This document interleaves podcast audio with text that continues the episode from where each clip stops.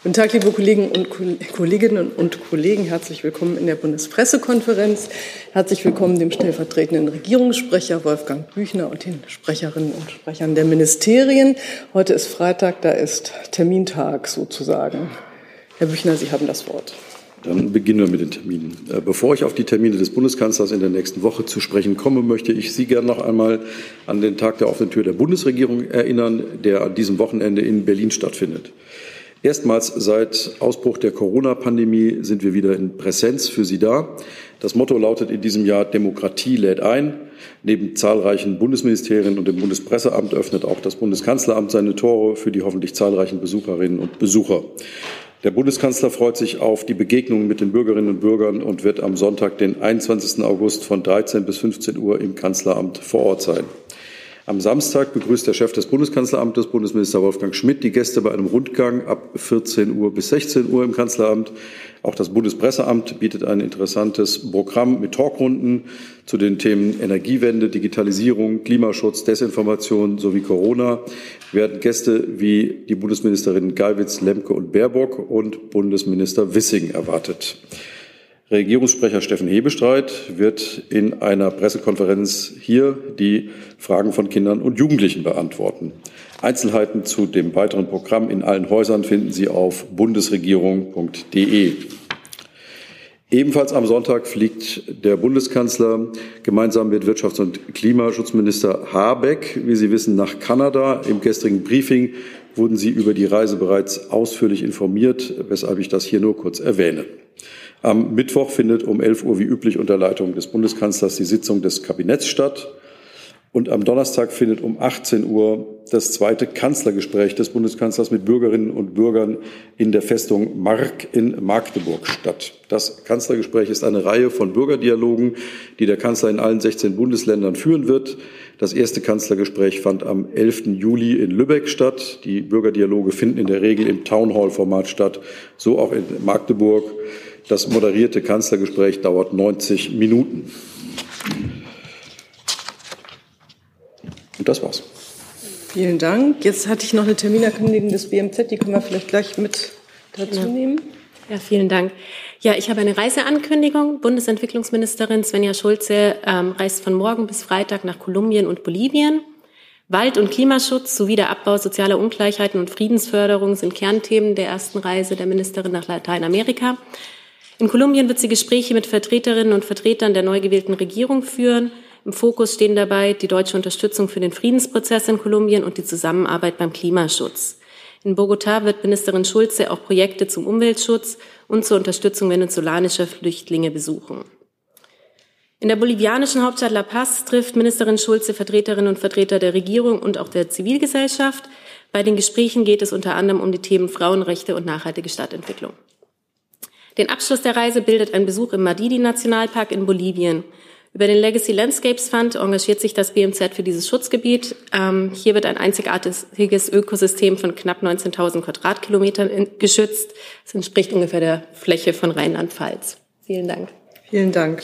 Herrn Blank habe ich bereits zum Tag der offenen Tür, habe ich verstanden. Genau, Herr Büchner, äh, nachdem bis gestern äh, offensichtlich noch nicht klar war, äh, wann wer, welche Ministerin oder welcher Minister im Bundespresseamt auftritt am Wochenende, können Sie uns da sagen, äh, gibt es da schon einen äh, Zeitplan, wann welcher Minister dort? Ja, es gibt, es gibt einen Zeitplan und die Termine sind alle veröffentlicht auf bundesregierung.de. Wir können das gerne im Detail dann nachliefern.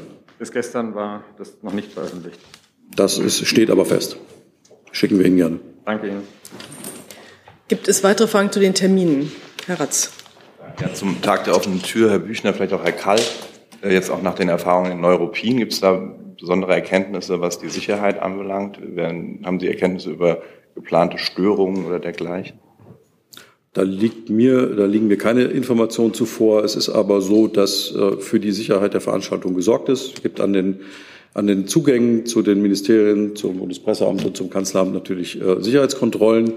Ähm, deshalb ähm, sind ja auch die Besucherinnen und Besucher gebeten, ähm, Personalausweis oder ein anderes Ausweisdokument mit Foto mitzubringen. Ähm, äh, wir bitten auch darum, darauf zu verzichten, große Taschen oder Gepäckstücke mitzubringen und auch Haustiere zu Hause zu lassen. Ja. Sie wollen noch ergänzen? Bitte schön. Ich kann das nicht ergänzen äh, mit Blick ähm, auf konkrete Gefährdungen, ähm, aber natürlich sind Bundesministerien, das Bundeskanzleramt besonders gut geschützte Orte und anders als jetzt äh, Veranstaltungen, die einfach unter freiem Himmel irgendwo in einer Innenstadt stattfinden, eben besonders gut geschützt. Und ähm, deswegen kann ich das nur unterstreichen, was Herr Büchner gesagt hat. Herr Blank nochmal. Ja, ich würde die Frage von Herrn Ratz äh, gerne noch kurz ähm, weiter erweitern. Ähm, gibt es in diesem Jahr denn besondere Schutzvorkehrungen im Vergleich zu früheren Tagen der offenen Tür, also vor Corona, vor dem Hintergrund dessen, dass die Sicherheitsbehörden ja da äh, durchaus gewarnt haben?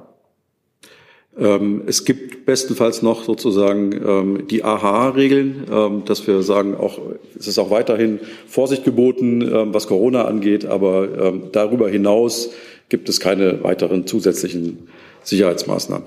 Meinte natürlich jetzt nicht die AHA-Regeln. Aber die gehören natürlich auch zur Sicherheit. Weitere Fragen zum Tag der offenen Tür oder zu anderen Terminen? Das scheint mir nicht der Fall zu sein. Herr Deffner, wollen Sie jetzt oder später?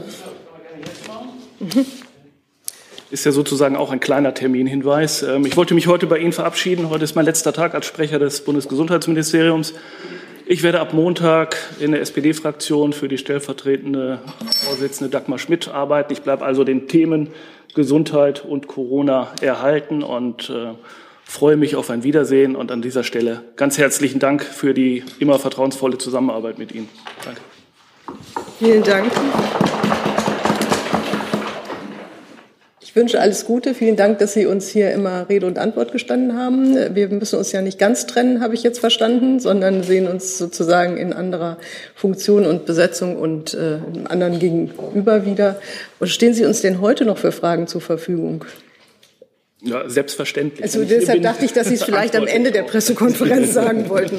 Also, gut, also erstmal vielen Dank und alles Gute. Gut. Jetzt kommen wir in die Themen, zu den Themen, die mir hier schon annonciert worden sind. Da geht es äh, vielfach um äh, die Mehrwertsteuer und die Besteuerung von Gas. Wer möchte denn starten? Herr Blank.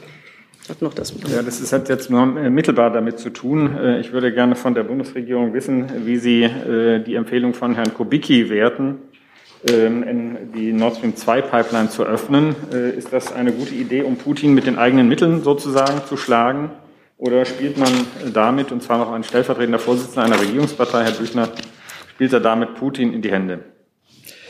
Also grundsätzlich lässt sich dazu sagen, wir haben den Zertifizierungsprozess für Nord Stream 2 gestoppt und das aus guten Gründen. Und eine Wiederaufnahme des Projekts steht zurzeit nicht zur Debatte. Ähm, was die Frage von Leitungskapazitäten angeht, hat sich der Bundeskanzler dazu ja am 3. August geäußert. Äh, das möchte ich gerne noch mal zitieren. Es gibt genügend Kapazitäten in Bezug auf Nord Stream 1. Es gibt überhaupt keinen Mangel an Möglichkeiten, alle Verträge, die Russland geschlossen hat, für ganz Europa mithilfe dieser Pipeline und der auch noch im Betrieb befindlichen Ukraine-Pipeline zu erfüllen. Wir dürfen nicht vergessen, es gibt ja sogar eine Pipeline, die existiert und seit Jahrzehnten in Betrieb war. Diese geht durch Belarus und Polen. Russland hat selbst entschieden, diese Pipeline zu sanktionieren.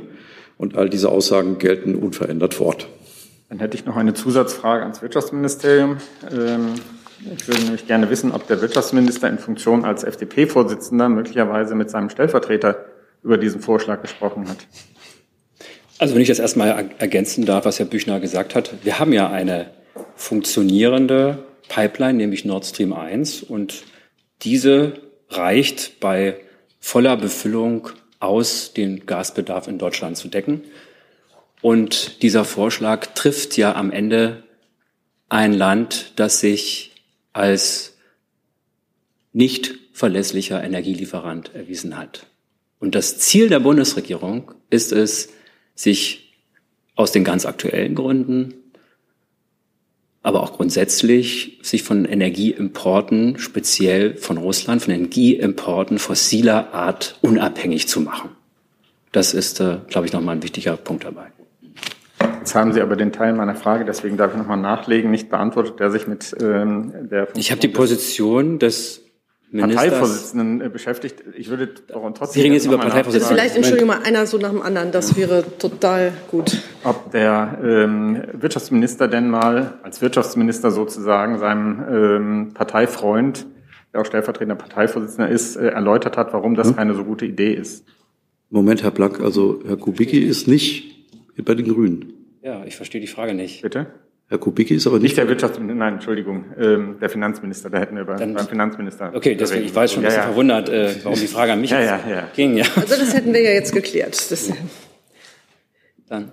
Dann stelle ich Ja, nachher nochmal eine Frage Richtung Finanzministerium. genau, das war die Frage, ob das Ja. Ministerium jetzt gewechselt, ob Sie das Ministerium adress, anderes Ministerium adressieren möchten.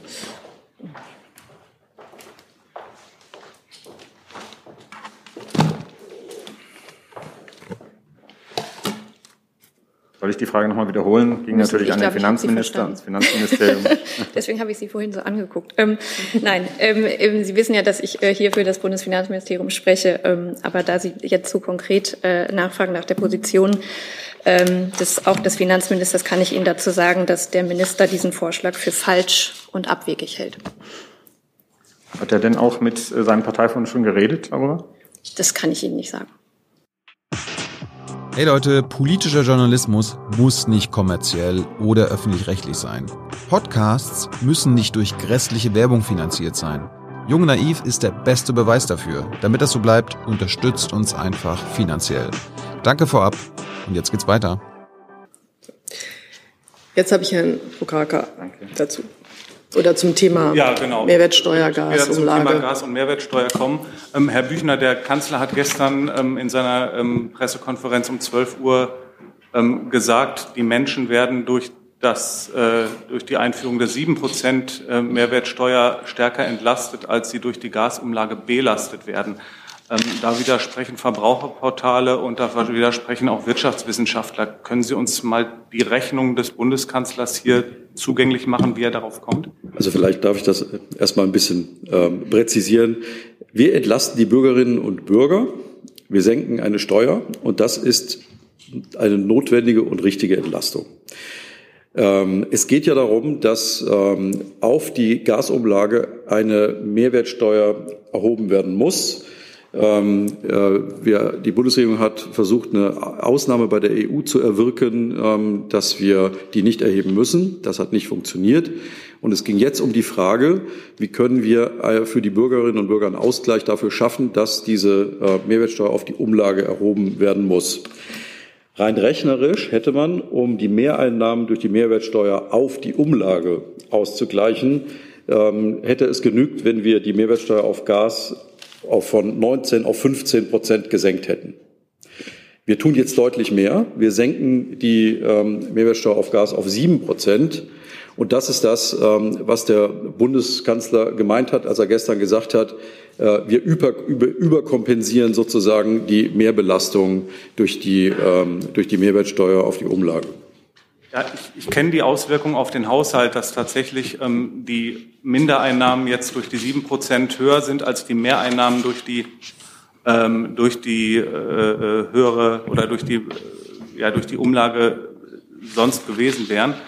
Trotzdem ändert das nichts daran, dass in Beispielrechnungen es so ist, dass diese Überkompensation eben nicht stattfindet. Und der Kanzler hat es, hat es eben sogar, ich habe es mir nochmal rausgesucht, mit diesem Schritt entlasten wir Gaskunden insgesamt deutlich stärker als die Mehrbelastung, die durch die Umlagen entstehen. Das Gemeint, wird durch, ja. das wird durch Dann die. Präzisiere ich, ich präzisiere das gerne hier nochmal. Es geht gemeint war, ähm, und so hat es der Bundeskanzler auch gemeint, äh, dass wir, ähm, was wir überkompensieren, ist sozusagen die Mehrbelastung durch die Mehrwertsteuer auf die Umlage. Nicht die, nicht, äh, auf, nicht die sozusagen Mehrbelastung durch die Umlage insgesamt, sondern die Mehrbelastung auf die Mehrwertsteuer. Die wird sozusagen überkompensiert durch das Absenken der Mehrwertsteuer auf Gas. So, jetzt Da, hab, da geht es als Ergänzung nochmal, es geht um die Umlagen an der Stelle. Die Oder so. Mehrwertsteuer auf die Umlagen. wollen Sie vielleicht noch kurz sagen, um welche Umlagen es sich handelt? Weil Die ich in so die- ungläubige die- Gesichter gucke. Ja, also, die, Also, die, die, die, meinen auch die Speicherumlage wahrscheinlich. ich meine alle Umlagen, die gestern die äh, Trading Hub Europe als Marktverantwortlicher veröffentlicht hat, die sind alle eins, zwei, drei, vier, fünf transparent dargestellt. Okay, wunderbar.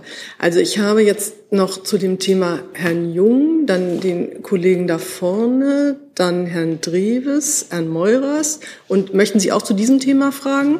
Bitte schön, Herr Jung. Herr Büchner, ich habe es noch immer nicht ganz verstanden. Können Sie uns ein Beispiel geben, wo ein Haushalt äh, mehr entlastet wird, als durch die Gasumlage belastet wird? Ja, ich habe das ja eben erklärt. Also, es wird, ähm, es muss auf die Gasumlage, die beschlossen wurde, muss Mehrwertsteuer erhoben werden. Äh, und es ging darum, und es geht jetzt darum, diese Mehrbelastung durch die Mehrwertsteuer, die erhoben werden muss, auszugleichen. Und durch das Absenken der Mehrwertsteuer auf Gas, auf Gas insgesamt wird äh, das, was wir an Mehrbelastung durch die Mehrwertsteuer auf die Umlage haben, mehr als kompensiert. Die Erklärung hatte ich verstanden, aber können Sie uns ein konkretes Beispiel geben, anhand äh, wir das nachvollziehen können? Das wird jeder nachvollziehen können, wenn er die äh, Gasrechnung sieht und sieht, dass die Mehrwertsteuer ähm, weniger ausmacht als die Entlastung, die entsteht durch die Senkung der Mehrwertsteuer auf sieben Prozent. Jetzt geht's da weiter, bitte. Ja. Herr Büchner, die Gasumlage wurde ja mal erfunden, ähm, weil es hieß, dass ein steuerfinanziertes äh, und eine steuerfinanzierte Unterstützung für die Gasversorger den äh, Staatshaushalt zu sehr belasten würde.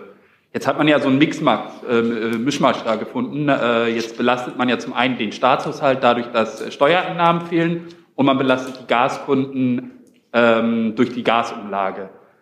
Macht das denn noch Sinn? Also ich gebe da auch gleich nochmal ab ans äh, BMWK, aber grundsätzlich ähm, wurde die Gasumlage äh, entwickelt, weil wir für eine Stabilisierung, weil wir für eine Stabilisierung des Gasmarktes sorgen mussten ähm, und zum Erhalt der Gasinfrastruktur. Das war, das war der Angang. Das war auch notwendig im Zusammenhang mit Uniper ähm, und mit den, äh, mit den Entwicklungen, die Sie kennen. Ähm, also hat man die Gasumlage geschaffen, um diesen Markt zu stabilisieren und zu sichern. Und jetzt ist es vernünftig, in einem zweiten Schritt dafür zu sorgen, dass äh, der Staat nicht auch noch äh, ein, eine Mehrwertsteuer kassiert auf eine Umlage und damit die Bürger nicht noch weiter belastet. Deshalb ist es richtig an dieser Stelle, dass wir äh, für eine Entlastung sorgen und das tun wir sogar sehr kräftig, indem wir die Mehrwertsteuer auf sieben Prozent senken. Und wenn Sie ergänzen möchten, Herr Haufe, gerne. Ja, ich kann doch mal das Gesamtbild vielleicht etwas erweitern. Wir haben ja in den letzten Monaten in verschiedenen, ähm, zu verschiedenen Zeiten unterschiedliche ähm, Situationen erlebt, wo die Versorgungssicherheit äh, im Grunde genommen etwas in Frage stand, weil eben entscheidende Akteure ins Strudeln geraten, ins Straucheln geraten sind. Das ist eben zum Beispiel die Firma ähm, Uniper, an der der Bund jetzt beteiligt ist. Und äh, deswegen war es wichtig, zu dem Zeitpunkt, als absehbar war, dass hier der ähm, größte Gasimporteur, der natürlich auch für die Stabilität der Versorgung entscheidend ist, ähm, zügig entsprechend gestützt wird, der Bund sich hier einschaltet und Teile des, Unter der, der, des Unternehmens auch mit anteilig übernimmt. Äh, und in diesem Zusammenhang gab es eben diese, ähm, und diese finanzielle Unterstützung, von der Sie hier sprechen, die 15 Milliarden für, für Unipa. Und zunehmend hat natürlich die äh, Beschaffung von Ersatzgas äh, auch andere Unternehmen getroffen. Und um den Gasmarkt insgesamt und die Versorgung, die Logistik, die Abläufe dort zu erhalten, ist dann als nächster Schritt eben die Gasumlage eingeführt worden. Das ist nochmal vielleicht zeitlich zu erläutern. Und äh, Minister Habeck hat ja auch darauf verwiesen, dass wir natürlich auch einen gewissen haushaltlichen Rahmen haben bei den Mitteln, die wir ähm, ausgeben können und dürfen. Ähm, das spielte eben auch bei der Auswahl der Gasumlage als weiteres ähm, Stabilisierungsinstrument eine wichtige Rolle. Und Sie dürfen auch nicht vergessen, dass wir ja auch weitere große Milliardenposten schon zur Versorgungssicherheit des Gasmarktes ähm, als Staat vorgenommen haben, nämlich zum Beispiel ähm, Trading Hub Europe entsprechend zu unterstützen, ähm, Gaseinkäufe zu tätigen, damit die Gasspeicher eben für die Heizperiode gefüllt sind. Und Sie nachfragen nochmal? Ja. Äh, na, um das nochmal zu konkretisieren, ähm, man hätte das ja grundsätzlich aber auch über Steuermittel machen können. Sicherlich hätte man dann im Haushalt irgendwo äh, Geld dafür freimachen müssen. Ähm, aber jetzt hat man sich ja für zwei Varianten entschieden. Also zum einen die Gaskunden, um die Gasumlage da einzubinden, aber gleichzeitig den Haushalt auch zu belasten, um die Gaskunden dann wieder zu entlasten. Entsteht da nicht durch, äh, dadurch nicht ein bürokratischer Mehraufwand? Ob da ein bürokratischer Mehraufwand entsteht? Ähm, also an zwei Stellen. Also erstmal, erstmal die Frage nach der, nach der theoretischen äh, Umsetzung. Ja, der, theoretisch wären auch wäre eben auch eine andere Möglichkeit denkbar gewesen. Ich habe Ihnen gerade erläutert, warum man jetzt so verfahren ist. Ähm, ein wichtiger Grund für die Gasumlage ist ja auch, dass wir die finanzielle Belastung im Gasmarkt haben und deswegen auch dass möglichst die Problemlösung auch im Gasmarkt favorisieren und ansteuern. Deswegen ja auch die, die Umlage, die, die Beschaffungsumlage ähm, ähm, im, im, im, Reich, im Bereich des, des Gasmarktes. Das vielleicht nochmal ähm, als Erklärung, aber theoretisch, wie gesagt, sind natürlich auch andere Wege denkbar gewesen, aber ich habe Ihnen, äh, auf, ich hab Ihnen ja die, den Hinweis gegeben, dass es hier eben auch haushalterische Grenzen gibt. Darauf hat der Minister auch äh, verwiesen. Und nochmal ein wichtiger Punkt vielleicht zu den Unternehmen. Ähm, die Gasbeschaffungsumlage gilt ab 1. Oktober. Die Unternehmen müssen jetzt ja, haben jetzt auch ziemlich hohe Kosten. Sie können vielleicht sich mal anschauen, wie der äh, Gasmarktpreis jetzt in der Woche ähm, gewesen ist. Wir haben ein neues Hoch erlebt, über 200 Euro pro Megawattstunde. Also die Beschaffung ist jetzt sehr teuer, auch die Ersatzbeschaffung, und diese Kosten müssen die Unternehmen alleine tragen. Sie müssen die gesamte Beschaffung der Ersatz, äh, des Ersatzgases bis 1. Oktober alleine tragen. Ich habe jetzt Herrn Meurers als nächstes, dann Herrn Dreves, dann Sie hier vorne, Herrn Prokraka nochmal, Herrn Blank nochmal und Herrn Jung nochmal. Frage an Herrn Büchner oder Herrn Haufe. Äh, inwieweit ähm, betrifft die Mehrwertsteuerreduzierung die Bundesländer und ist der, ja, die Entscheidung mit den Bundesländern abgestimmt gewesen? Die, jede Mehrwertsteuerentscheidung betrifft die Bundesländer, weil die Bundesländer sowohl an der Einnahme als auch an einer äh, von der Mehrwertsteuer als auch partizipieren, als auch wenn wir sie senken. Ähm, und äh, die Bundesregierung, der Bundeskanzler sieht dieses Thema als eine gesamtstaatliche Aufgabe, das auch gesamtstaatlich ähm, gelöst werden muss. Und ähm, ja, das kann ich dazu sagen. Ich will vielleicht noch mal eine Ergänzung, nicht, nicht zu dem Thema, das ist äh, dann nicht äh, Mehrwertsteuer ist nicht Zuständigkeit des, des BMWK, aber ich will noch mal eine Sache noch mal ergänzen bezüglich der Abfolge der Entscheidungen äh, zum, zum Gasmarkt und auch zu den verschiedenen Maßnahmen. Ähm, es geht ja darum, dass die Gas, die ganzen Lieferverpflichtungen, die zwischen den Unternehmen bestehen, zwischen den Importeuren, äh, den Stadtwerken, ähm, Zwischenhändlern, ähm, da ging es ja wirklich, ist, unser Ziel ist immer diese, diese ganzen Lieferverpflichtungen, dass die eingehalten werden können, dass die äh, dass es eben nicht so ist, dass plötzlich eine Kette entsteht, bei der ein großer Importeur äh, plötzlich äh, seine Lieferverpflichtungen aufkündigen muss. Und das hat einfach dramatische Folgen für weitere andere Unternehmen. Und dann stehen wir vor einer ganz anderen Frage, die, die wir uns immer wieder stellen mussten. Ähm, was müssen wir wann tun, adäquat tun, damit die Versorgungssicherheit gewährleistet ist. Und natürlich ist diese Lage für alle Beteiligten auch ein gewisses Neuland. Das Wort muss man ja vorsichtig einsetzen, aber in diesem Fall stimmt das auch, also äh, würde ich sagen. Und ähm, wir wurden immer wieder mit kurzfristig neuen Problemstellungen konfrontiert, aufgrund eben dieser künstlich geschaffenen Energieknappheit durch Russland. Ähm, und haben deswegen aber, wie, wie ich beschrieben habe, diese Abfolge von Maßnahmen getroffen, damit der gesamte, die Gasinfrastruktur in Gänze sicher unterhalten bleibt. Vielen Dank. Jetzt nochmal zurück zur gesamtstaatlichen Aufgabe. Wollen Sie dazu nochmal nachfragen? Ja, ich würde gerne nochmal hören, wie, also können Sie nochmal erläutern, die Abstimmung mit den Bundesländern? Eine Abstimmung mit den Bundesländern wird dazu stattfinden. Wird stattfinden, hat also noch nicht. Okay. Hm. okay. Danke. Dann geht's mit Herrn Dreves weiter.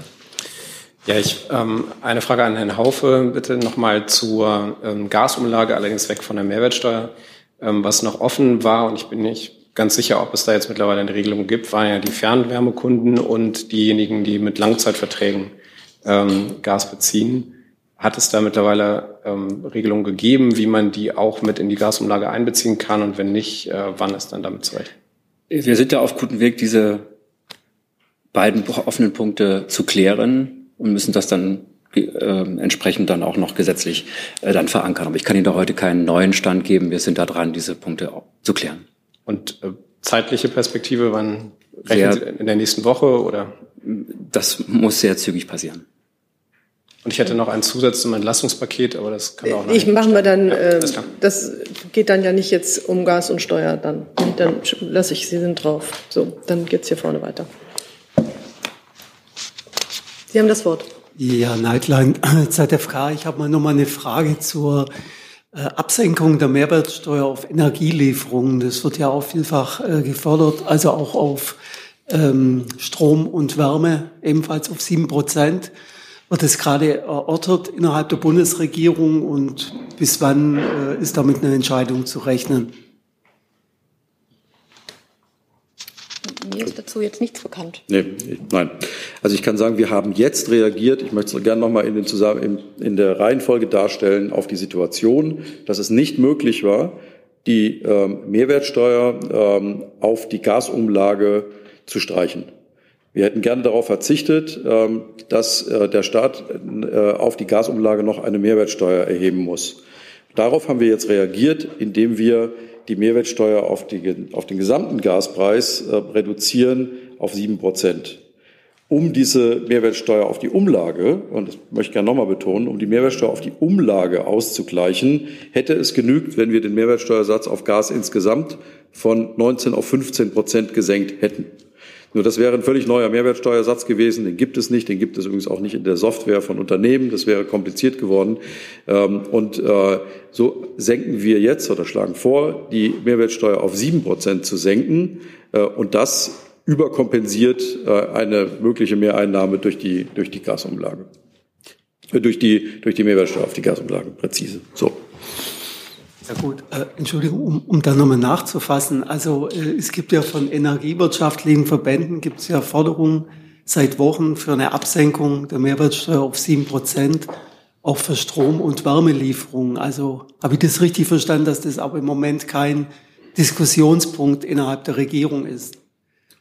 Im, im ja, Im Rahmen weiterer Entlastungen werden ganz viele Themen äh, diskutiert, aber ähm, da auch gleich wahrscheinlich das Gespräch noch kommt auf ein drittes Entlastungspaket, kann ich hier schon mal vorweg sagen, dass wir gerade weil so viele Details und so viele Einzelthemen im Rahmen ähm, einer, weit, einer weiteren möglichen Entlastung diskutiert werden, jetzt hier nicht einzelne Maßnahmen diskutieren äh, und Sinnhaftigkeit bewerten, ähm, weil das soll insgesamt äh, in Gesamtheit dargestellt werden, sobald die Regierung dort äh, ein gemeinsames Paket geschnürt hat. Und zusätzlich kann man auch sicherlich nochmal darauf verweisen, dass es ja mehrere ähm, Förderprogramme unterschiedlichster Art, Finanzhilfen, nicht Förderprogramme, sondern verschiedene Formen von Finanzhilfen eben genau für Unternehmen gibt, die eben hier besonders belastet sind. Äh, und die wird man sich natürlich auch im Angesicht der ähm, weiteren Preisentwicklung sich auch anschauen müssen. Also die sind ja, ich glaube, vier bis fünf verschiedene äh, Programme, die da möglich sind. Herr Pukraka hat noch mal das Wort. Ja, ich glaube, bei der Überkompensation kommen wir irgendwie nicht weiter und sprechen von unterschiedlichen Dingen. Ich würde gerne dann lieber zur äh, Gasumlage an sich und noch, noch mal fragen, ob das Wirtschaftsministerium ähm, weil das Handelsblatt jetzt berichtet von einigen ähm, Unternehmen oder weiteren Unternehmen, die diese äh, Umlage ähm, in, Anspruch nehmen wollen. wie ist eigentlich sichergestellt oder inwiefern ist sichergestellt, dass nur Unternehmen das in Anspruch nehmen, die es auch wirklich benötigen? Ist da irgendwie eine Klausel drin, die dafür sorgt oder muss man das quasi hinterher organisieren, ob jemand das zu Recht in Anspruch genommen hat oder nicht? Ja, Gasimporteure können ja hier nur diese Umlage oder konnten diese Umlage nur beantragen. Die mussten sich vorher registrieren lassen. Ähm, wir haben jetzt äh, äh, elf Unternehmen, die, also sie haben insgesamt habe ich zwölf registriert. Ein Unternehmen ist dann auch wieder abgesprungen. Das ist ja auch bekannt. Das hat sich ja dazu auch geäußert. Und ähm, ähm, diese Unternehmen müssen natürlich entsprechende Lieferverpflichtungen nachweisen. Sie müssen nachweisen, dass sie ähm, Lieferverpflichtungen haben, die auf russischen ähm, Lieferverträgen beruhen, also auf der Zulieferung von russischem Gas, was eben dann nicht kommt. Ähm, und was, was sie dann eben wirklich tatsächlich ersetzen müssen. Sie müssen also auch nachweisen, dass tatsächlich hier ein, eine Ersatzbeschaffung notwendig ist. Äh, das sind alles Kriterien, äh, die von den Wirtschaftsprüfern und dann eben auch nochmal der Bundesnetzagentur ähm, entsprechend äh, der, ihre Plausibilität betreffend überprüft werden müssen. Und dann, wenn klar war, wie der Kreis der Berechtigten ist, ähm, wurden dann wiederum eben die ganzen Kostenpunkte, die da aufgeführt war, wurden im gleichen Verfahren mit, ähm, mit Wirtschaftsprüfern und der Bundesnetzagentur wiederum überprüft. Also das ist nicht so, dass das jedes Unternehmen das irgendwie bekommen kann. Das ist ein Kreis äh, von sehr konkret, wie ich gerade ausgedrückt habe, definierten ähm, Importeuren, die das überhaupt dürfen. Herr Blank.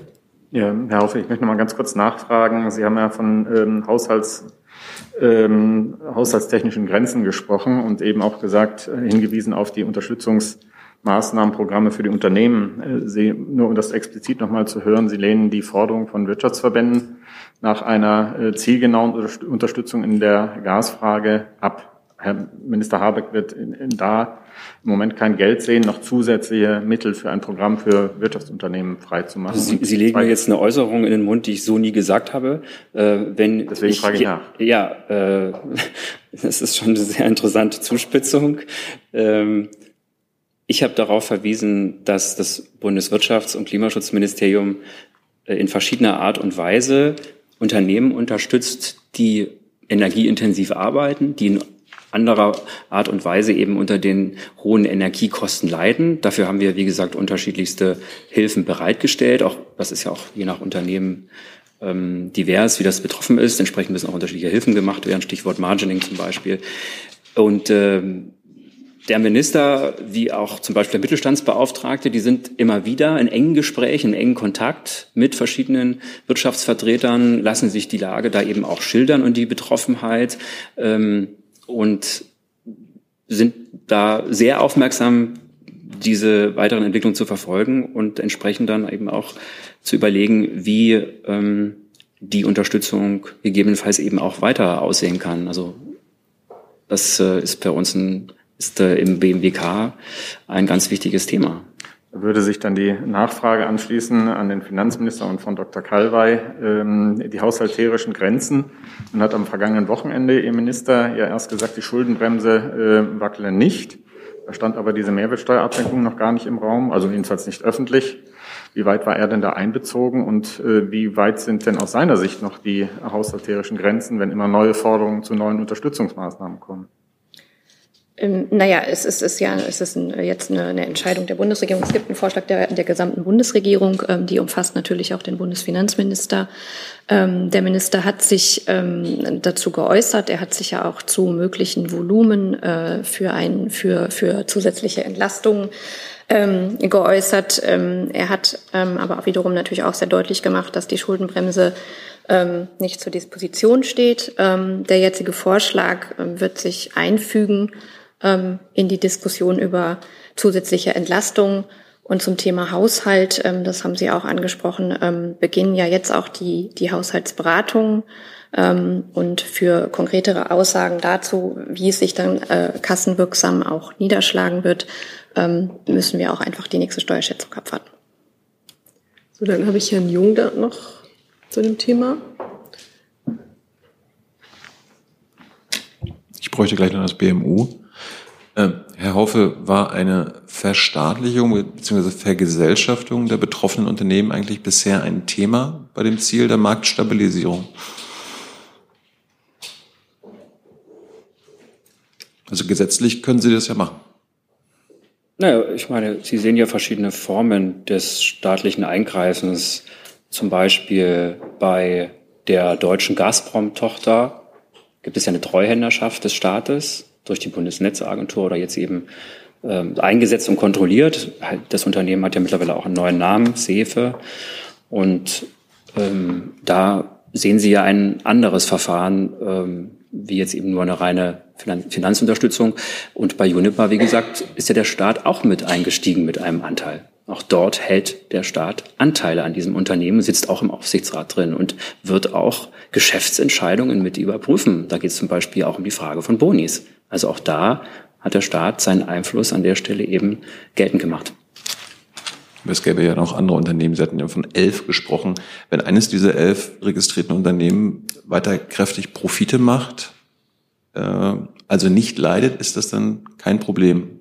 Und Herr Kübler, nur eine kurze Verständnisfrage. Ist die Senkung der Mehrwertsteuer auf Erdgas nun eine klimaschädliche Subvention? Also nochmal zu den äh, elf Unternehmen. Äh, was will ich jetzt heute hier spekulieren, wie diese Unternehmen sich verhalten? Das ist ja eine Frage, die irgendwann die Zukunft betrifft, wie sich Unternehmen verhalten. Und dann muss man äh, da, wir haben ja gezeigt, welche unterschiedlichen Möglichkeiten wir wahrnehmen als Staat und wir greifen in so einer Situation das ganze Portfolio auf, was uns zur Verfügung steht. Aber Sie meinten ja, Sie hatten ja von leidenden. Ich kann ja nicht von Moment, Unternehmen reden. Ich kann auch nicht von Unternehmen reden und deren Zukunft. Wieso soll ich? Ich kann doch jetzt nicht Auskunft geben über Unternehmen und deren zukünftige Entwicklung. So, jetzt haben wir noch die Klimafrage und dann ist der Kollege davor hat das, das Wort. Das werde ich. Okay. Die klimaschädliche Subvention der Gasumlage wäre meines Erachtens auch eine Frage ans Klimaschutzministerium. Ach so, dann genau. äh, das ich, Wort. Ja, äh, genau. Ähm, Stichwort Emissionen. Ich habe ja von vorn darauf aufmerksam gemacht, dass der Gaspreis eine ziemlich hohe äh, ja, auf einem sehr, sehr hohen Niveau liegt, auch ein neues Niveau erreicht hat, über 200 ähm, Euro pro Megawattstunde. Und das sind natürlich alles auch ähm, Anreize, um entsprechend äh, sorgsamer, sparsamer mit ähm, dem Gasverbrauch umzugehen. Das, äh, ähm, und das heißt ja dann im, im Folgeschluss auch weniger Emissionen. Und dass wir insgesamt mit dem Gasverbrauch runter müssen, wenn wir sicher durch den Winter kommen, hat der Klimaschutzminister auch in der Funktion als Energieminister mehrfach deutlich gemacht. Wir brauchen ja eine Verbrauchsverringerung um 20 Prozent. Das heißt, wir müssen ja über die EU-Vorgabe von 15 Prozent gehen in Deutschland, weil wir eben besonders abhängig sind von Gaslieferungen, von Gaszulieferungen. Und ähm, äh, dementsprechend werden wir ja auch nochmal eine Energieeinsparverordnung vorlegen und haben ja auch ein Energieeffizienzgesetz äh, angekündigt. Also insofern ähm, sind das ja eben auch Maßnahmen, die äh, wahrscheinlich auch eine emissionsmindernde Wirkung haben. Wir dürfen uns aber nicht ähm, in der Illusion wiegen, dass wir äh, auf diese, auf diese, äh, in dieser Situation eine Emissionsminderung erreichen werden, so, weil äh, das hat der Minister auch schon mehrfach gesagt, wir müssen eher damit rechnen, dass wir Emissionssteigerungen haben, aus unterschiedlichsten Gründen jedenfalls in den nächsten und auch im kommenden Jahr. So, jetzt habe ich Sie noch mal zu diesem Thema und dann habe ich zu diesem Thema keine Fragen mehr und würde das auch gerne verlassen mit Blick auf die vielen anderen Themen, die ich hier noch habe. Gibt es sonst noch dringenden Bedarf? Nein, bitteschön. Frau Kalber, Sie sprachen gerade davon, dass sich die Mehrwertsteuerabsenkung auch in die Diskussion um weitere Entlastungen einfügen wird. Heißt das, dass diese fünf Milliarden, die da jetzt auf den Haushalt zukommen, auch schon Bestandteil von diesem äh, niedrigen zweistelligen Milliardenbetrag sind, äh, von dem der Minister sprach? Ähm, vielleicht darf ich noch mal kurz zu dem, zu den, das hat, hatte ich jetzt gerade ja auch gesagt, dass es sich bei den, bei den, äh, bei den aus, finanziellen Auswirkungen jetzt natürlich erstmal um eine erste Schätzung handelt, weil es ja am Ende davon abhängig ist, wie der Verbrauch sich entwickelt und auch wie die Preise sich entwickelt. Das ist das, was wir zum jetzigen Zeitpunkt und auch für das kommende Winterhalbjahr ähm, erstmal geschätzt haben. Und ansonsten, ähm, wie gesagt, es, es wird, eine, wird, eine, wird ja die Diskussion um die Entlastung geben und zu welchem Ergebnis man dann am Ende kommt und was, wie sich diese jetzt auch diese Maßnahme haushalterisch auswirkt, wird sich dann zeigen. Aber die fünf Milliarden sind da jetzt noch nicht, oder die, diese Schätzung ist jetzt nicht Bestandteil von diesem niedrigen zweistelligen Milliardenbetrag, von dem der Minister sprach. Wie gesagt, dafür sind wir jetzt noch gerade in der Diskussion. So, da fügt sich ja wunderbar Herr Dreves an, der ja zum Entlastungspaket Ja, Herr, Herr Büchner, eine Frage an Sie. Ähm, einfach erstmal zum Zeitplan. Ähm, ist das jetzt eine Sache von mehreren Wochen oder mehreren Tagen, ähm, bis dann eine Einigung bei diesem dritten Entlastungspaket, was der Kanzler angekündigt hat, steht? Der SPD-Parteivorstand hat ja bereits äh, getwittert, dass es jetzt äh, kurz bevorsteht. Und daran anschließend, weil es auch aus der SPD und von den Grünen immer wieder die sehr starke und vehement geforderte das Instrument gibt der Übergewinnsteuer, ob die Teil des Ganzen ist, beziehungsweise in der Diskussion ist. Zum letzten Thema zuerst. Also wie ich gerade schon gesagt habe, möchte ich jetzt nicht über Details und über mögliche Bestandteile eines dritten Entlastungspakets sprechen, solange in der Regierung darüber diskutiert wird. Ähm, das würde auch die Sache nicht einfacher machen. Ähm, und ähm, äh, ansonsten gehen Sie davon aus, dass das zeitnah vorgestellt wird, dieses dritte Entlastungspaket. Die Arbeit, die Regierung arbeitet unter wirklich mit Hochdruck daran, ähm, dass wir das bald vorstellen können. Aber ich möchte jetzt mich nicht hier auf Terminspekulationen einlassen. Also ich habe jetzt noch so ungefähr sieben bis acht äh, Fragen zu verschiedenen Themen, die ich auf meiner Liste habe. Und es wird jetzt ein bisschen kunterbunt, aber Herr Ratz äh, ist jetzt der Nächste und wollte zu Mali fragen. Jetzt sind Sie auch. Eine Frage ans Verteidigungsministerium.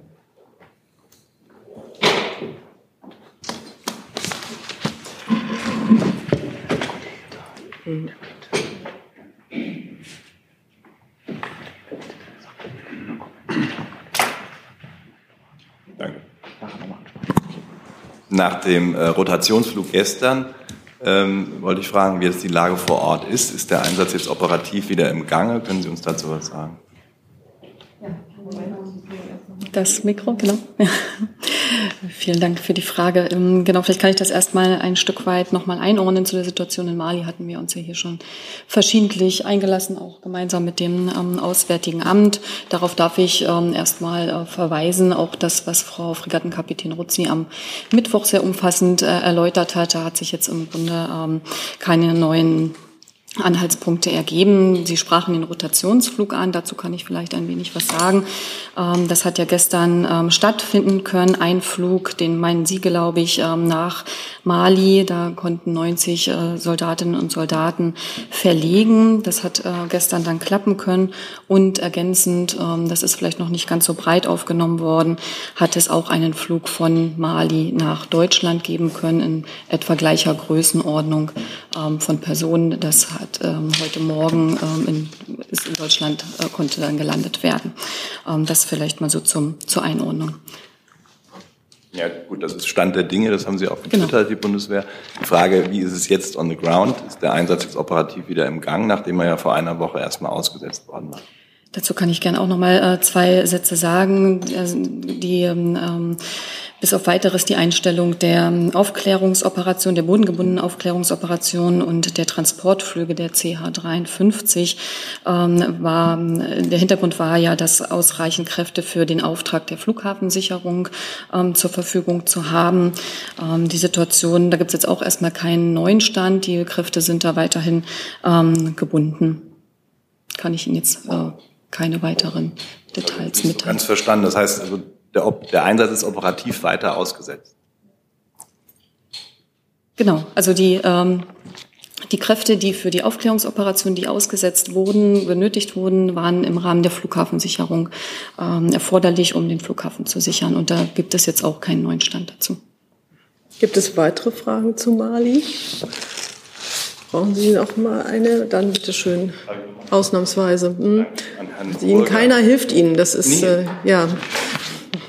An Herrn Burger, ähm, nachdem Sie am Mittwoch hatten Sie ja, also haben Sie neue Erkenntnisse äh, zu dem Bericht, dass russische Soldaten auf dem Flughafen in äh, Gao gesichtet wurden? Da hatten Sie ja äh, vor Ort, wollten Sie ja recherchieren. Nein, ich habe nichts, was ich über das, den Stand von Mittwoch hinaus hier vortragen kann.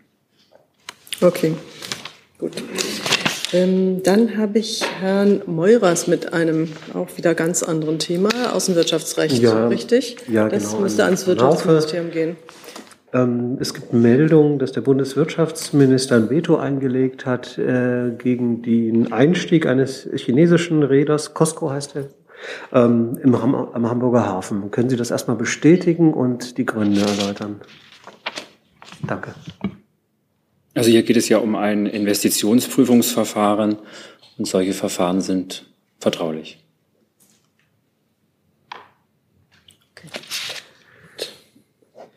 Also ich kann mal eben fragen, gibt es noch Fragen an das Finanzministerium? Das haben wir nämlich hier gerade versucht zu klären. Ich habe jetzt keine auf meinem Blatt, aber ich habe auch noch ein paar Meldungen, die nicht, bei denen ich nicht weiß, worum es geht, die jetzt noch aufgekommen sind. Dann ab wie Sie das regeln, da auf diesem Platz. Gut. Okay. Dann habe ich Herrn Blank auch noch mit einem anderen Thema. Ja, es geht um ähm, Entschädigung der Opfer des Olympia-Attentats. Herr Büchner, äh, würde die Bundesregierung Entschädigung der Opfer des ähm, Olympia-Attentats, nachdem sich der Bundespräsident nun bereit erklärt hat, mit den Opferfamilien zu sprechen, würde der Bundeskanzler denn eine Reise des Bundespräsidenten äh, nach Israel unterstützen und begrüßen, wenn dieser mit den Opferfamilien sprechen möchte? Und rechnet der Bundeskanzler, zweiter Teil der Frage, noch mit einer Einigung, mit einem Entschädigungsstreit bis zur Gedenkfeier am geplanten Gedenkfeier am 5. September? Also zur ersten Frage ähm, kann ich Ihnen sagen, dass wir natürlich nicht dass ganz generell sich ja Verfassungsorgane nicht gegenseitig kommentieren und da irgendwelche Empfehlungen abgeben über ähm, Reisen und, und was sie tun sollen. Insofern äh, dazu kann ich nichts sagen. Ähm, ansonsten hoffen wir sehr, ähm, dass ein Weg gefunden wird, damit ähm, sich die Hinterbliebenen entschließen können, auch an der Gedenkveranstaltung am 5. September teilzunehmen. Ähm, das hat ja vielleicht nichts mit der gegenseitigen Kommentierung zu tun, sondern kann ich davon ausgehen, dass ähm, ein solcher Vorstoß von Herrn Steinmeier mit dem Kanzleramt abgestimmt ist. Da geht es ja nicht um Kommentierung, nur um die Frage, haben die miteinander gesprochen? Sie reden ja wahrscheinlich sehr viel miteinander. Die reden bestimmt sehr viel miteinander, aber über solche Gespräche würden wir keine Auskunft geben. Und ähm, auch wie gesagt, äh, das sind unterschiedliche Verfassungsorgane mit ganz unterschiedlichen ähm, äh, Planungen und ähm, das, deshalb äußern wir uns da nicht gegenseitig zu. Da müsste sich der Bundespräsident zu äußern. Gibt es dazu weitere Fragen? Das sieht mir nicht so aus. Dann habe ich Herrn Jung noch mit einem anderen Thema. Ja, es geht ans AA. Herr Burger, wie bewertet die Bundesregierung die Razzien israelischer Soldaten im Westjordanland äh, von jetzt mittlerweile sieben palästinensischen Nichtregierungsorganisationen? Verurteilen Sie das? Also ich war auf dem Stand, dass äh, Deutschland und auch die EU die israelische Bewertung dieser NGOs als angebliche Terrororganisationen in keiner Weise nachvollziehen kann bisher. Ähm, das stimmt. Wir haben uns dazu ja am 12. Juli äh, geäußert äh, im äh, Rahmen äh, oder in einer gemeinsamen Erklärung mit Belgien, Dänemark, Frankreich, Irland, Italien, Niederlanden, äh, Schweden und Spanien, ähm, äh, was die äh, von Israel ähm, äh, vorgetragene äh, Einstufung dieser Organisationen angeht. Ähm, und das ist auch nach wie vor unsere Auffassung. Aus Israel sind auch bisher keine wesentlichen neuen Informationen eingegangen, die zur Anpassung unserer Einschätzung geführt hätten. Und äh, auch vor diesem Hintergrund haben wir die Meldung über diese Büroschließungen in Ramallah mit Sorge zur Kenntnis genommen. Aber dass da quasi unschuldige NGOs äh, angegriffen werden, die fühlen sich angegriffen, äh, das verurteilen sie nicht, sondern nehmen es zur Kenntnis. Ich habe ja gerade gesagt, wir nehmen das mit Sorge zur Kenntnis. Wir stehen jetzt mit unseren internationalen Partnern, aber auch mit den betroffenen Organisationen und auch mit Israel im Austausch. Ähm, und äh, dazu hat es gestern beispielsweise ein entsprechendes Treffen im EU-Kreis in Ramallah gegeben mit den einschlägigen Organisationen. Ähm, und daran haben wir uns auch beteiligt. Ganz klein. Wenn Sie ich sagen, habe allerdings noch sehr auch viele Austausch Fragen. mit der israelischen Regierung protestieren Sie denn? Wir machen der israelischen Regierung unsere Auffassung darüber deutlich. Herr Ayasch, Sie haben eine Frage. Ich habe eine Frage äh, zum Thema Syrien und der Türkei. Äh, In der Türkei wird der Ruf äh, nach Versöhnung mit Assad wird immer lauter. Äh, Falls die türkische Regierung bereit ist, ihr Gesicht vor der Welt zu verlieren, ist auch Deutschland bereit? Danke. Aus Sicht der Bundesregierung sind äh, die Voraussetzungen für eine Normalisierung von Beziehungen äh, mit der syrischen Regierung im Moment nicht gegeben. Ähm, und äh, wir sehen derzeit auch keine Signale aus Damaskus, ähm, dass man dort zu ähm, Zugeständnissen bereit wäre, was den Schutz der Menschenrechte angeht, der elementarsten Menschenrechte, was die Beendigung der Gewalt gegen die eigene Bevölkerung angeht.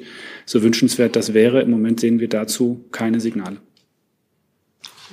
So, dann gehen wir einmal darüber und bleiben vermutlich in der. Region. Ich weiß es nicht genau. Sabore für das iranische Fernsehen. Beim gestrigen Telefonat von Bundeskanzler äh, Olaf Scholz mit israelischen Premierminister Lapid soll es auch um das Atomabkommen zwischen Iran äh, gegangen sein. Meine Frage, stehen nicht die Bemühungen des israelischen Premierministers dahingehend, dass JCPOA nicht wiederbelebt wird, im Gegensatz zu den Stellungnahmen der drei EU-Länder, insbesondere Bundesrepublik Deutschland? Also ich kann gerne grundsätzlich etwas sagen zu unseren, ähm, zu den Verhandlungen über das JCPOA und äh, zu den Gesprächen, die wir dazu auch äh, immer wieder mit Israel führen, schon seit vielen Jahren. Äh, ich kann natürlich nicht Auskunft geben über den Inhalt des Aber Gesprächs, vielleicht auch um das Gespräch, was gestern stattgefunden hat, Telefonat? Äh, Vielleicht kann Herr Büchner zu diesem Gespräch ergänzen, wenn es etwas zu ergänzen gibt. Ich äh, kann natürlich äh, für das Auswärtige Amt nicht über die Telefonate des Bundeskanzlers sprechen. Ähm, aber vielleicht einfach ein Update, wo wir in den Gesprächen zum JCPOA derzeit stehen. In der letzten Woche gab es bis Sonntagabend indirekte Gespräche in Wien, bei denen einzelne technische Anpassungen des seit März vorliegenden Textpakets zu einer Wiederbelebung des JCPOA besprochen wurden. Deutschland, die Bundesregierung war auf Expertenebene vor Ort und wir haben damit unterstrichen, dass wir nichts unversucht lassen, um das iranische Nuklearprogramm wieder nachprüfbaren Beschränkungen zu unterwerfen und eine vollständige Wiederherstellung des JCPOA noch zu ermöglichen. Der EAD als Koordinator des JCPOA hat dann in der Folge allen Beteiligten einen finalen Text vorgelegt. Dazu sollte bis vergangenen Montag eine Rückmeldung erfordern, erfolgen. Und Sie wissen, dass Iran bei seiner Rückmeldung an den EAD dann weiteren Klärungsbedarf angemeldet hat.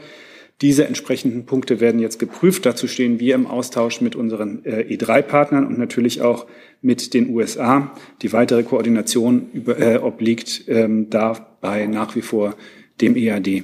Sie wissen auch, dass es nichts Neues, äh, dass ähm, es äh, in Israel äh, immer wieder auch einen anderen Blick auf äh, den Nutzen des JCPOA gegeben hat. Ähm, das ist ein Thema, über, den, über das wir mit der israelischen Regierung in äh, einem sehr vertrauensvollen Austausch stehen. Äh, wir sind uns aber sehr einig äh, in der Notwendigkeit zu verhindern, dass äh, Iran äh, der Weg zu Atomwaffen äh, eröffnet wird. Und aus unserer Sicht, aus Sicht der Bundesregierung, aus Sicht der E3, aus Sicht ähm, auch der ähm, E3 plus 3 ist nach wie vor eine äh, Wiederherstellung des JCPOA, eine Wiederherstellung der Beschränkungen äh, und auch insbesondere der Transparenzregeln, die das JCPOA bietet, äh, die beste Gewähr dafür, ähm, dass äh, Iran keinen Zugang zu Atomwaffen erhält.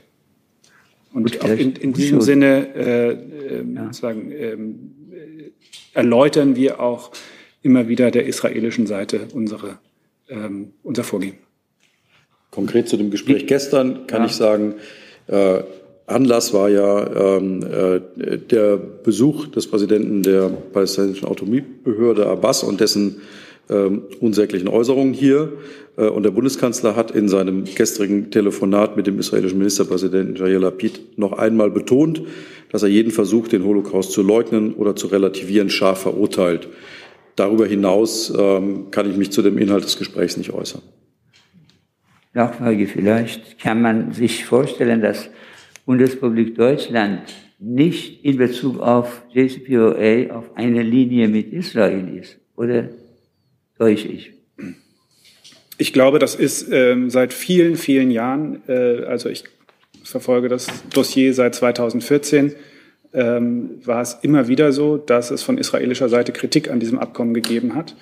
Ähm, und äh, wir nehmen diese, diese Kritik äh, sehr ernst und äh, respektieren diese israelische Position, weil natürlich auch unsere allererste Sorge der Sicherheit Israels dient. Und natürlich fühlt sich Israel von Iran, Irans, von der Aussicht auf ein militärisches Atomprogramm Irans, aber natürlich auch von den von den ähm, regionalen Aktivitäten äh, Irans in seiner unmittelbaren Nachbarschaft bedroht. Äh, diese Bedrohungswahrnehmung äh, Israels teilen wir. Und deswegen ähm, ist es uns auch wichtig, darüber mit Israel sehr vertrauensvoll und, und transparent zu sprechen. Dennoch ist es aus unserer, Sicht, aus unserer Sicht so, dass ähm, sicherzustellen, dass Iran keinen Zugang zu Atomwaffen bekommt, auch ein ganz entscheidender Beitrag zur israelischen Sicherheit ist. Und da ist nach unserer festen Überzeugung dieses Abkommen besser als ähm, alle uns bekannten und vorstellbaren Alternativen. Moment mal, also Sie hatten jetzt zweimal gefragt, ich bin heute ein bisschen großzügig, aber ich gucke auch ein bisschen auf die Uhr. Ähm ich meine, die Frage war konkret, ob man sich auf einer äh, Linie befindet mit Israel. Ich glaube, das habe ich beantwortet. Ja. Okay.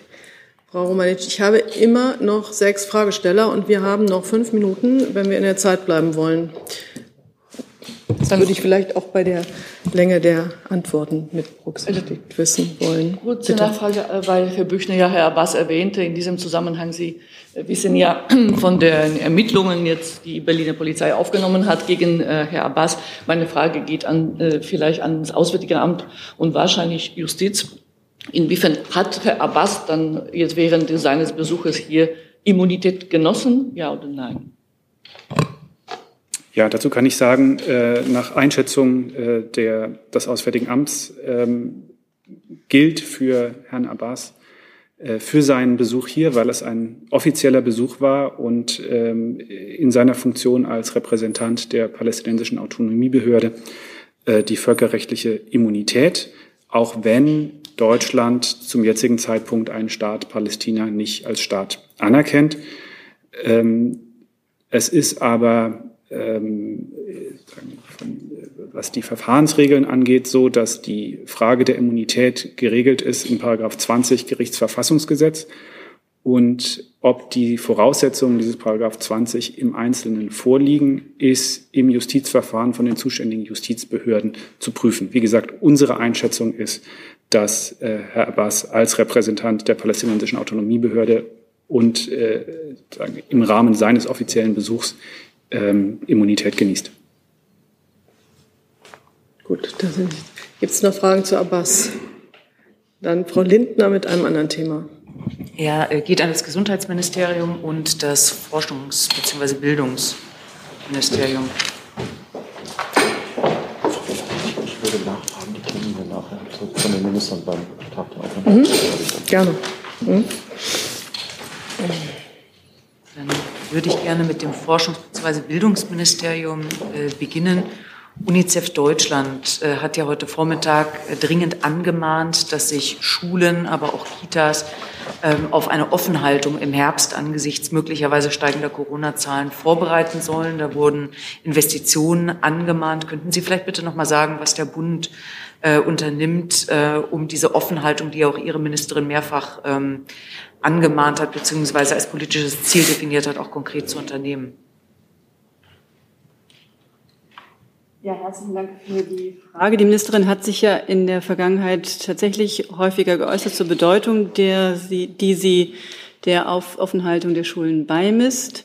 Sie hat gesagt, dass es dabei vor allen Dingen aus ihrer Sicht darum geht, den Präsenzunterricht aufrechtzuerhalten dass aber auch für Fälle, für Zeiten von hohem Krankenstand möglicherweise eben die Bedeutung des digitalen Unterrichts zu prüfen ist. Da unterstützt der Bund ja schon seit Jahren mit dem Digitalpakt Schule, damit die Schulen vor Ort ähm, besser auf digitales Unterrichten vorbereitet sind. Dieser Digitalpakt, der läuft, dazu hat sie sich, möchte ich nochmal darauf verweisen, gerade in dieser Woche ja auch nochmal geäußert.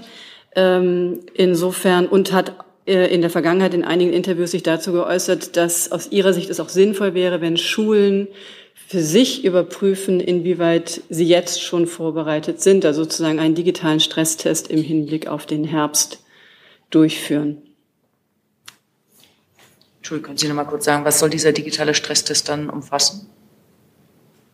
Das ist der, die Prüfung, inwieweit, und das ist, wie gesagt, nichts, was der Bund macht, sondern das war ein Appell ähm, der Ministerin zu sagen, Priorität hat auf jeden Fall aus ihrer Sicht Präsenzunterricht, soweit wie möglich. Wenn aber, wie gesagt, aufgrund von Infektionszahlen zum Beispiel ähm, Schulen vor Ort entscheiden, dass es auch, an, dass man über andere Mittelmöglichkeiten nachdenkt, dann geht es darum, möglichst sicherzustellen, dass digitaler Unterricht möglich ist. Das heißt, dass jede Schule dann für sich prüft, wie man den normalen Betrieb prüft, die Sicherstellung des normalen Betriebes, wie sind wir digital aufgestellt. Das ist nichts, was wir vorgeben, sondern es war ein Appell der Ministerin, ähm, das zu prüfen vor Ort. Jetzt hatten Sie das Gesundheitsministerium noch angesprochen. Ja, genau. Und zum Gesundheitsministerium nochmal zum Thema Impfen, Impfkampagne. Äh, Karl Lauterbach hat ja gesagt, gestern nochmal beruhigt, unter anderem bei T-Online, dass genügend Impfstoff dann auch im Herbst, auch angepasster Impfstoff vorliegt. Könnten Sie dann bitte nochmal die Kapazitäten genau beschreiben? Um wie viele Dosen geht es? Ab wann werden die äh, verfügbar sein? Es wurde ja, wenn ich mich richtig entsinne, von einer Verfügbarkeit ab September äh, gesprochen. Könnten Sie da bitte nochmal konkret ein paar Zahlen noch nennen? Ja, wir, wir können es im Moment nur so konkret sagen, dass wir natürlich die Zulassung letztlich noch abwarten müssen und sich dann auch im Ergebnis erst äh, konkrete Liefertermine etc. sagen äh, lassen, sobald die Zulassungen dann erfolgt sind. Vom Grundprinzip ist es so, dass die bestehenden Verträge ausreichend Impfstoffbeschaffung vorsehen, auch für die angepassten Impfstoffe. Wir gehen von einer Größenordnung von rund 80 bis 100 Millionen Impfstoffe äh, aus, die dann zur Verfügung stehen werden. Äh, eben auch die angepassten neuen Impfstoffe. Und äh, Zulassungsprozess ist aber eben jetzt wirklich noch abzuwarten. Stand jetzt kann man davon ausgehen, dass es ab Ende September soweit sein könnte, dass die Impfung dann äh, starten können. Entschuldigung, Nachfrage, Zulassungsprozess durch die EMA, meinen Sie? Der war ja eigentlich erst für Oktober angekündigt, oder? Also wann, wann genau der äh, tatsächlich äh, zugelassen wird, der neu angepasste Impfstoff, ist im Moment noch äh, nicht ganz klar zu sagen. Aber äh, man kann möglicherweise davon ausgehen, dass das Ende September der Fall sein wird. Gibt es noch weitere Corona-Fragen? Ja, bitteschön. War das die Meldung, genau, die Sie? Ja. Okay, bitteschön, ja. Äh, Herr Deffner, es gibt ja, äh, Kritik, es gibt ja Kritik an den äh, Plänen von Herrn Lauterbach, äh, das RKI künftig einzusetzen für die Kontrolle von möglichen Betrugsfällen in Impfzentren. Äh, die bezieht sich unter anderem darauf, dass das RKI dafür überhaupt gar keine Kapazitäten hat. wie reagiert der Minister darauf? Ja, also äh, es geht darum, eine sozusagen zusätzliche Plausibilitätsprüfung durch das RKI äh, vornehmen zu lassen bei den Abrechnungen der Teststellen. Das sprechen Sie an. Äh, dabei geht es darum, dass das RKI anhand der vorhandenen äh, Abrechnungsdaten relativ einfach mit statistischen Mitteln erfassen kann, ob diese Abrechnungen plausibel sind äh, oder eben nicht. Und dann könnte das RKI entsprechende Hinweise äh, an die abrechnenden KV weiterleiten. Also das ist vom Verfahren relativ unspektakulär. Ich bin selber jetzt kein Statistiker, aber auch das RKI sieht das ähm, meines Wissens relativ entspannt. Okay. Nochmal Corona? Corona? Also Sie haben auch das Feedback vom RKI, dass es kein extra Personal und kein extra Geld für diese Plausibilitätsprüfungen braucht. Ähm, ja, es, es soll, also es wird jedenfalls ähm, in der neuen Testverordnung äh, derzeit keine Anpassung äh, gesehen, was irgendwelche Vergütung äh, in Richtung RKI anbelangt. Das heißt, ich kann Sie von der Liste jetzt streichen mit Ihrer Frage? Okay. Ähm, Corona noch? Sonst ist das Wort bei Ihnen. Ja, bitte. Hm, ich sehe, ich kann das Mikrofon nicht sehen, da sitzt jemand vor. Ja. Äh, Corona Budras, FAZ. Ich hätte eine Frage auch ans Bundesumweltministerium. Geht um das Fischsterben in der Oder. Und vielleicht äh, im Übergang auch noch eine an Herrn Büchner. Ähm, plant der ähm, Bundeskanzler dann mal an die Oder zu fahren, um sich ein Bild von der Lage zu verschaffen? Entsprechender Termin ist mir jetzt nicht bekannt, würden wir sofort bekannt geben, wenn das geplant wird. Ähm, Herr Kübler, mich würde interessieren, was bei der Expertenkommission rausgekommen ist, die gestern ja wohl getagt hat und hat da auch ja, die äh, gestörte Meldekette eine Rolle gespielt und gibt es da schon Lösungsansätze, wie man das in Zukunft äh, beheben möchte? Denn die polnische Meldung kam ja tatsächlich, also nach allem, was man so hört, tatsächlich am 12.8., also zwei Wochen zu spät. In der Tat. Ähm die Lösung ist im Grunde die, dass man die Meldeketten, die existieren, einhält. In äh, Deutschland hat das äh, einigermaßen gut funktioniert, in Polen leider nicht. Deswegen sind wir viel zu spät informiert worden. Die Meldeketten gibt es. Es gibt eine, äh, eine Dreiländerkommission zur ODA mit Tschechien, Polen und Deutschland, ähm, die sich regelmäßig informieren. Auch hier gibt es Meldeketten. Die haben in der Tat nicht funktioniert. Wenn die funktionieren, dann wäre das nicht passiert. Das heißt, wir dringen darauf, dass diese bestehenden Meldeketten und Vorsichtsmaßnahmen, Vorsorgemaßnahmen eingehalten werden. Äh, aus der Expertenkommission, die ist jetzt konstituiert. Äh, Polen hat acht ExpertInnen genannt, die in der äh, Taskforce mitarbeiten werden. Die ersten Koordinierungsgespräche haben gestern stattgefunden und finden laufend statt. Hier wird man sowohl die Ursachen versuchen zu klären, einen möglichen Verursacher zu finden, aber jetzt vor allen Dingen erst einmal die Auswertung abzuwarten. Wir wissen, Quecksilber und andere Schwermetalle waren es nicht. Ähm, wir konnten danach gezielt suchen, weil es da Vermutungen gab. Jetzt gibt es hunderte von verschiedenen Stoffen, die in den Fischen untersucht werden müssen. Äh, das heißt, da fischt man im wahrsten Sinne des Wortes etwas im Trüben. Und äh, wir gehen davon aus, dass diese Untersuchungen, die sowohl in Polen als auch beim Umweltbundesamt äh, durchgeführt werden, ähm, Ende August erst Ergebnisse vorlegen werden. Und ähm, zum Algensterben, äh, zu, zu dem Algenwuchs, äh, das ist ja ein weiteres, ein weiterer Punkt, der seit gestern ähm, auch äh, in den Medien immer wieder genannt wird als Ursache. Auch da gibt es mittlerweile äh, Hinweise, dass in der Tat diese besonders äh, fischtoxische Algenart aufgrund der ähm, höheren Salze in der Oder begünstigt wurde und dies in der Tat, äh, das wissen wir vom Leibniz-Institut für Gewässerökologie, äh, und Binnenfischerei ähm, eines der Gründe auch sein kann, dass die Fische gestorben sind. Aber auch jetzt erstmal eine gute Nachricht. Äh, der Umweltminister in Mecklenburg-Vorpommern, Backhaus, hat sich gerade geäußert und gesagt, dass offensichtlich die toxischen Stoffe, die Schadstoffe in der Oder, äh, am Oder, äh, an der, äh, am Delta so gering sind, dass es dort kein Fischsterben mehr gibt im Haff. Eine Rückfrage noch, auf welcher Ebene wird denn äh, gedrängt darauf, dass die, ähm, dass die Meldekette eingehalten wird? Findet das auf Landesebene statt, Brandenburg etc., auf Bundesebene, Bundesumweltministerium oder schaltet sich da womöglich sogar der Bundeskanzler ein, Herr Büchner? Also dies findet auf sehr hoher Ebene statt, sprich die beiden Umweltministerinnen von Polen und Deutschland reden darüber. Es wird Ende August ein deutsch-polnischer Umweltrat geben, wo dieses Thema äh, ganz oben auf der Tagesordnung stehen wird. Herr Blank auch dazu, richtig? Ja, ganz kurz eigentlich ans Verteidigungsministerium, aber möglicherweise kann auch Herr Kübler das beantworten. Da waren ja sehr viele freiwillige Helfer im Einsatz, äh, die toten Fische zu bergen, sind wahrscheinlich immer noch. Gab es mal Gedankenspiele, die Bundeswehr auch da äh, als Hilf Hilfeleister heranzuziehen? In der Tat weiß ich das nicht, weil vor allen Dingen die Ortskräfte vor Ort, technische Hilfswerk, Feuerwehr, ähm, je nach Lage die äh, weitere Hilfskräfte angefordert haben. Das lief, äh, denke ich, auf Landesebene oder vielleicht sogar auf Landkreisebene. Aber vielleicht kann das Verteidigungsministerium dazu sich. Wollen Sie das vielleicht mal schnell von da machen, damit wir weiterkommen? Ja, gerne. Ähm, also es gibt ja ein grundgesetzlich vorgeschriebenes äh, Verfahren für die Amtshilfe, wenn die Bundeswehr in Anspruch genommen ähm, oder um Hilfe gebeten wird. Mir ist nicht bekannt, dass es da konkrete Amtshilfeanträge gäbe. Kann dem gerne nochmal nachgehen, aber ähm, dazu liegen mir keine Informationen vor. Dankeschön. So, das war auch Ihre Meldung, Herr Blank, ja? Ja, gut, okay, wunderbar. Dann habe ich Herrn Drews noch mit einem anderen Thema. Ja, es geht auch an das Verteidigungsministerium und an äh, das Auswärtige Amt. Ähm, es gibt Meldungen aus der Ukraine immer wieder, dass die auch dort eingesetzten deutschen Waffen Probleme haben bei dem, ähm, bei dem Abfeuern, äh, dass äh, sie zum Teil äh, reparaturbedürftig sind. Und es gab Pläne, dass man mit Polen übereinkommt, äh, dort Panzerreparaturen durchführen zu können.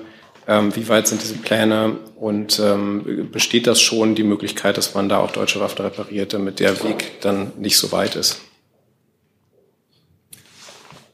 Ich kann Ihnen dazu hier an dieser Stelle keine Auskünfte geben. Äh, ich kann nur auf das verweisen, was äh, der Regierungssprecher hier in der Vergangenheit immer wieder mitgeteilt hat, dort, wo es ähm, Entscheidungen gibt zur Unterstützung im militärischen Bereich für die Ukraine, die wir verkünden können, werden die regelmäßig vom BPA äh, in einer Ihnen schon bekannten Form mitgeteilt. Äh, bis dahin kann ich dazu hier keine weiteren Auskünfte geben.